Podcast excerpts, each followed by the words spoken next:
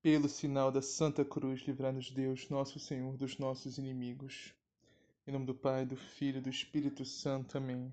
Creio em Deus Pai, Todo-Poderoso, Criador do céu e da terra, e em Jesus Cristo, seu único Filho, nosso Senhor, que foi concebido pelo poder do Espírito Santo, nasceu da Virgem Maria, padeceu sob Ponço Pilatos, foi crucificado, morto e sepultado, desceu à mansão dos mortos ressuscitou ao terceiro dia, subiu aos céus, está sentado à direita de Deus Pai Todo-Poderoso, donde há de vir a julgar os vivos e os mortos. Creio no Espírito Santo, na Santa Igreja Católica, na comunhão dos santos, na remissão dos pecados, na ressurreição da carne, na vida eterna. Amém.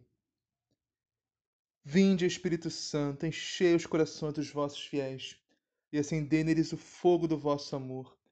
Enviai, Senhor, o vosso Santo Espírito, e tudo será criado, e renovareis a face da terra. Oremos. Ó Deus, que instruíste os corações de vossos fiéis com a luz do Espírito Santo, concedeste que no mesmo Espírito conheçamos o que é reto, e gozemos sempre de suas divinas consolações. Por Cristo nosso Senhor. Amém. Liturgia da Palavra, 30 de dezembro de 2020 quarta-feira, sexto dia na oitava do Natal. Primeira leitura. Leitura da primeira carta de São João. Eu vos escrevo, filhinhos, os vossos pecados foram perdoados por meio do seu nome. Eu vos escrevo, pais, vós conheceis aquele que é desde o princípio. Eu vos escrevo, jovens, Vós vencestes o maligno. Já vos escrevi, filhinhos. Vós conheceis o Pai. Já vos escrevi, jovens. Vós sois fortes. A palavra de Deus permanece em vós e vencestes o maligno. Não ameis o mundo, nem o que há no mundo. Se alguém ama o mundo, não está nele o amor do Pai porque tudo que há no mundo, as paixões da natureza, a concupiscência dos olhos e a ostentação da riqueza, não vem do Pai, mas do mundo. Ora, o mundo passa, e também a sua concupiscência, mas aquele que faz a vontade de Deus permanece para sempre. Palavra do Senhor, graças a Deus. Salmo responsorial. O céu se rejubile e exulte a terra. Ó família das nações, dai ao Senhor, ó nações, dai ao Senhor poder e glória. Dai-lhe a glória que é devida ao seu nome. O céu se rejubile e exulte a terra Oferecei um sacrifício nos seus átrios, adorai-o no esplendor da santidade, terra inteira, estremecei diante dele. O céu se rejubile e exulte a terra. Publicai entre as nações, reina o Senhor. Ele firmou o universo inabalável, e os povos ele julga com justiça o céu se rejubile e exulte a terra. Evangelho, Senhor esteja convosco. Ele está no meio de nós. Proclamação do Evangelho de Jesus Cristo segundo Lucas. Glória a vós, Senhor. Naquele tempo havia também uma profetisa chamada Ana, filha de Fanuel, da tribo de Asser era de idade bem avançada. Depois de sua virgindade, tinha vivido sete anos com o marido. Ficou viúva e agora estava com oitenta e quatro anos de idade. Não se afastava do templo e dia e noite servia a Deus com jejuns e orações. Tendo chegado naquela hora, louvava a Deus e falava do menino a todos os que esperavam a libertação de Jerusalém. Depois de cumprirem tudo, conforme a lei do Senhor, eles voltaram para Galiléia, a sua cidade de Nazaré. O menino crescia, ficava forte e cheio de sabedoria, e a graça de Deus estava sobre ele.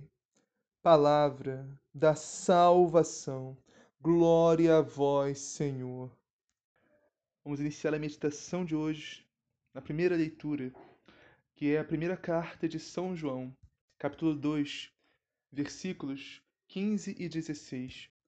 A palavra de Deus é bem clara e diz assim: Não ameis o mundo, nem o que há no mundo.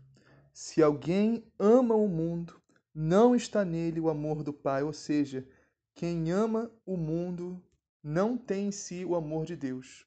São Tiago nos fala nas suas cartas: não podeis ser amigos do mundo e amigos de Deus. Não. Quem é amigo do mundo é inimigo de Deus. E quem é amigo de Deus é inimigo do mundo. Quem ama Deus odeia o mundo. E quem ama o mundo odeia Deus. Essa é a realidade, não dá para ser diferente. Mas o que é o mundo? Primeiro temos que ter em mente que não é o mundo físico que nossos olhos contemplam, não é a Terra, planeta Terra, o céu, as nuvens, as montanhas, a natureza, a maravilha da criação de Deus. Não, não é esse mundo. O mundo que é relatado aqui em João e também nas cartas de São Tiago é um sistema feito, programado para que nos afastemos de Deus e para nos levar, enfim, à perdição, à condenação. Por exemplo, o mundo diz que não tem problema você namorar e fazer sexo antes do casamento. O mundo, inclusive, te aconselha, te incentiva a isso. Outro exemplo, o mundo diz que não tem problema você ganhar um dinheirinho a mais de uma forma irregular, você entrar em algum esquema na sua empresa ou em um outro lugar onde você ganhe mais dinheiro de uma forma ilegal. O mundo diz que você só vai ser feliz se você fizer todas as suas vontades, seguir todos os desejos e consentir com todas as suas paixões, ter tudo que agrada aos olhos. O mundo diz que vai, você só vai ser feliz se você tiver muito dinheiro, tiver um carrão, uma mansão, uma vida luxuosa, ostentando a sua riqueza para todo mundo.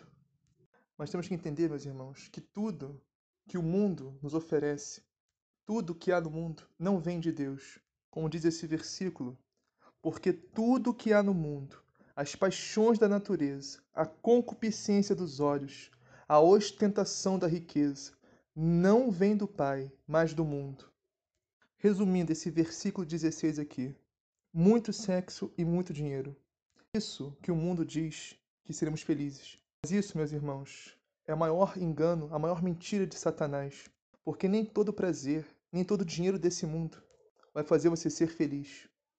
Só em Deus está a nossa felicidade. Só em estarmos unidos a Cristo, a Sua palavra, a Sua santa igreja, vivendo na graça santificante, conduzido pelo Espírito Santo, que seremos felizes.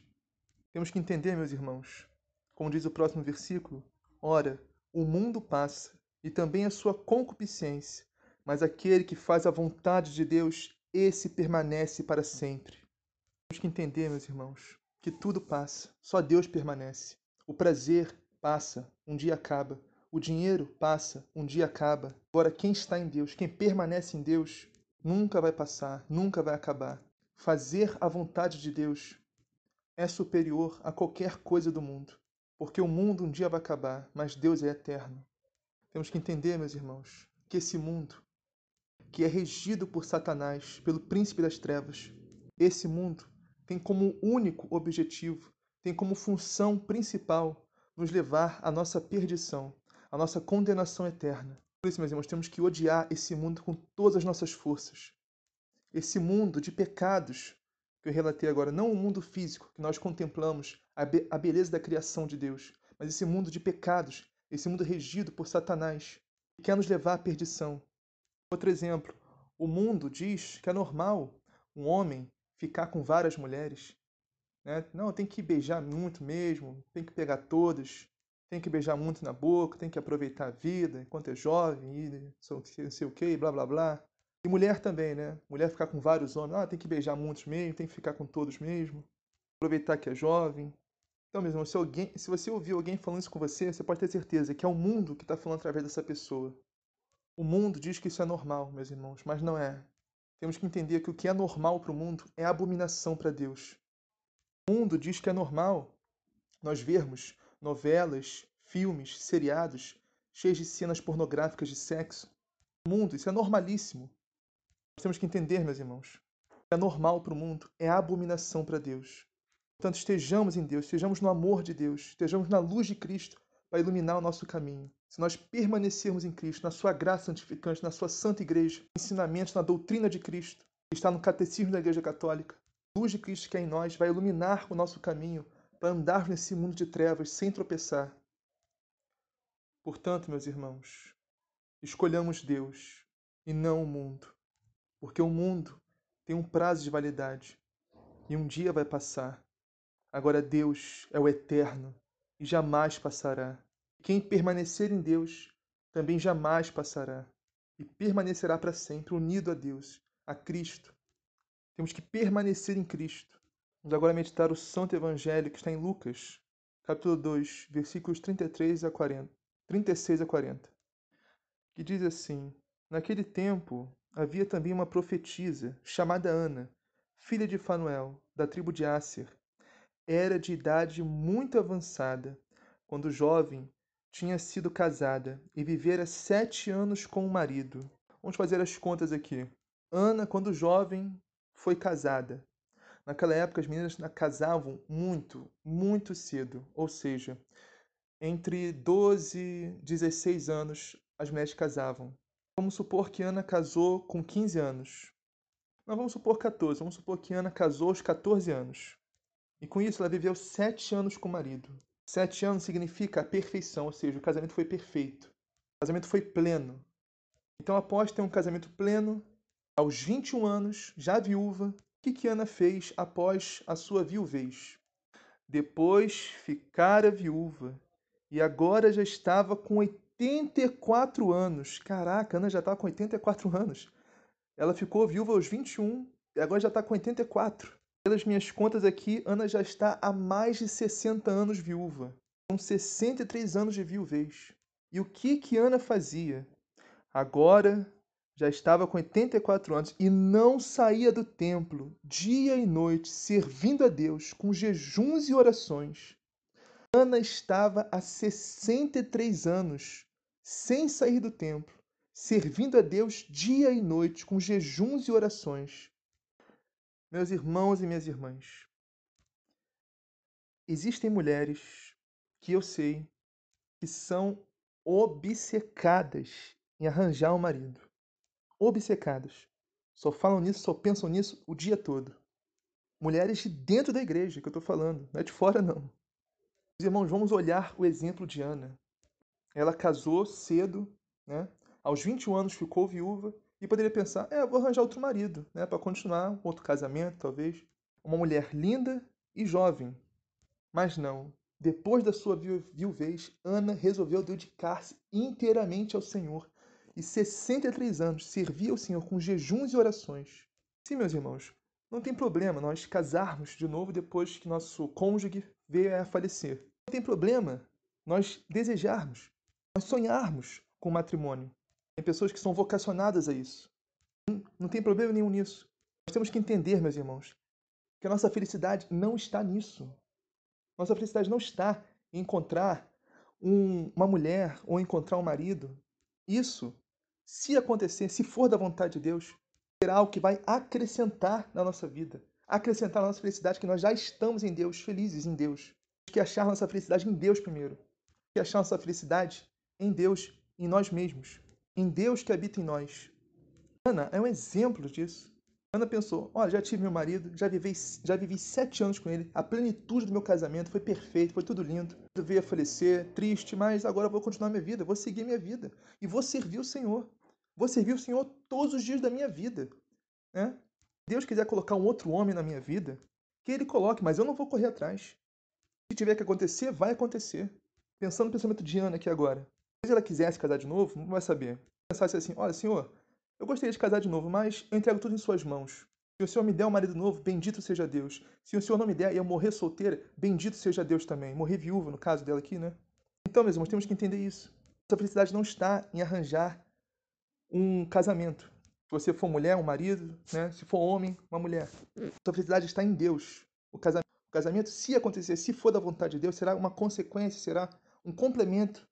Não a razão da sua felicidade, a razão da sua existência, a razão de você existir tem que ser Deus. Não pode ser outra coisa, não pode ser outra pessoa. Tem que ser Deus. Porque só assim seremos felizes. Então, mulheres que querem um marido, que estão me ouvindo, orem assim: Senhor, eu quero um marido, mas eu não vou mais procurar. Seja feita a tua vontade, eu entrego tudo em Suas mãos, Senhor. Se o Senhor me der um marido, colocar um marido, um homem de Deus na minha vida, bendito seja o Senhor. Se não colocar eu morrer solteira, bendito seja o Senhor também. Bendito seja Deus em todos os casos, meus irmãos. Homens também que pensam em matrimônio, que querem encontrar uma mulher de Deus, uma mulher temente a Deus, uma mulher que louva o Senhor. Uma mulher que seja realmente católica, que conheça e ame a sua fé, que ame a Santa Igreja. Eu queria uma mulher sim, Senhor, mas se o Senhor quiser colocar no meu caminho uma mulher assim, bendito seja o Senhor. Se não quiser colocar, bendito seja o Senhor também. Se eu morrer solteiro, bendito seja o Senhor também. Assim tem que ser nossa oração. Em dizer a Deus em toda e qualquer circunstância e situação. Nos espelhar em Ana, esse evangelho aqui, ela está 63 anos viúva, não caçou outro marido, era jovem, bonita. Não, escolheu servir o Senhor, servir a Deus dia e noite no seu templo. Isso significa não sair do templo, significa não sair de Deus. Significa viver a contemplação de Deus dia após dia. Viver unido a Cristo, a sua igreja. Viver unido à igreja de Cristo, vivendo na sua graça, na graça santificante, na graça de Deus. Isso é não sair do templo. Deixar Deus fazer de você uma morada. Nós somos o templo de Deus. Quando Deus não sai de nós, nós não saímos de Deus. E dia e noite servindo a Deus com jejuns e orações. Meus irmãos, temos que aprender a servir a Deus. E servir a Deus não é só servir na liturgia, na, Santa Missa, acolhida, higienização, nessa época de Covid que estamos, né? Servir na banda, no Ministério de Música, servir numa pastoral. Sim, tudo isso é muito importante, muito válido. Tudo isso é servir a Deus, sim. Estamos servindo o Senhor em todas essas coisas. Mas, meus irmãos, nós podemos, nós também podemos e devemos servir a Deus através de jejuns e orações. Ana está há 63 anos servindo a Deus em jejuns e orações. A gente ora, estamos servindo a Deus. Quando a gente jejua, também estamos servindo a Deus. Importância da oração e do jejum, meus irmãos. Nosso Senhor Jesus nos disse que há espíritos impuros, há demônios em tentações que só saem de nós através de muito jejum e muita oração. A importância do jejum acompanhado da oração é poderosíssimo. Estava há 63 anos servindo a Deus em jejum e oração. O Evangelho continua. Ana chegou nesse momento e pôs-se a louvar a Deus e a falar do menino a todos os que esperavam a libertação de Jerusalém. Ou seja, o Evangelho de hoje é o complemento do Evangelho de ontem, né? Então Ana viu Simeão pegando o menino Jesus nos braços e dizendo: Senhor, já posso morrer, pode me levar, Senhor, já vi tua salvação, eu contemplei com meus olhos a tua salvação, luz para os povos, todas as nações e glória do teu povo Israel. Ela viu Simeão dizendo essas palavras com o menino Jesus nos braços. Então Ana foi evangelizar o povo. Ela foi uma das primeiras discípulas de Cristo, se pensarmos assim, uma das primeiras a evangelizar, a proclamar a boa nova do Senhor. Jesus, um menino, nasceu para nós, para nossa salvação. Ana pôs-se a louvar a Deus. Proclamou para quem quiser ouvir tudo que ela ouviu que Simeão falou, com o menino Jesus nos braços. Para finalizar, depois de cumprirem tudo conforme a lei do Senhor, ou seja, a Sagrada Família, Jesus, Maria e José é uma família cumpridora da lei, uma família que obedecia os mandamentos de Deus, que cumpria rigorosamente, fielmente a lei do Senhor depois de cumprirem tudo conforme a lei do Senhor, voltaram a Galiléia, para Nazaré, sua cidade.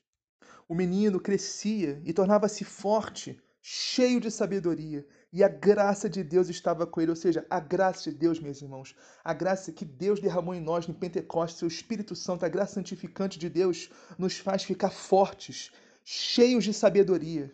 A graça de Deus, meus irmãos, que temos que permanecer na graça de Deus, unidos a Cristo, unidos à sua santa igreja, para crescermos na graça, crescermos no espírito, crescermos em fortaleza e sabedoria. Assim seja, amém. Pai nosso que estás no céu, santificado seja o vosso nome, venha a nós o vosso reino. Seja feita a vossa vontade, assim na terra como no céu. O pão nosso de cada dia nos dá hoje, perdoai as nossas ofensas, assim como nós perdoamos a quem nos tem ofendido. E não nos deixeis cair em tentação, mas livrai do mal. Amém. Ave Maria, cheia de graça, o Senhor é convosco, bendito sois vós entre as mulheres. Bendito é o fruto do vosso ventre, Jesus. Santa Maria, Mãe de Deus, rogai por nós, pecadores, agora e na hora de nossa morte. Amém. Glória ao Pai, ao Filho e ao Espírito Santo, assim como era no princípio, agora e sempre, por todos os séculos dos séculos. Amém.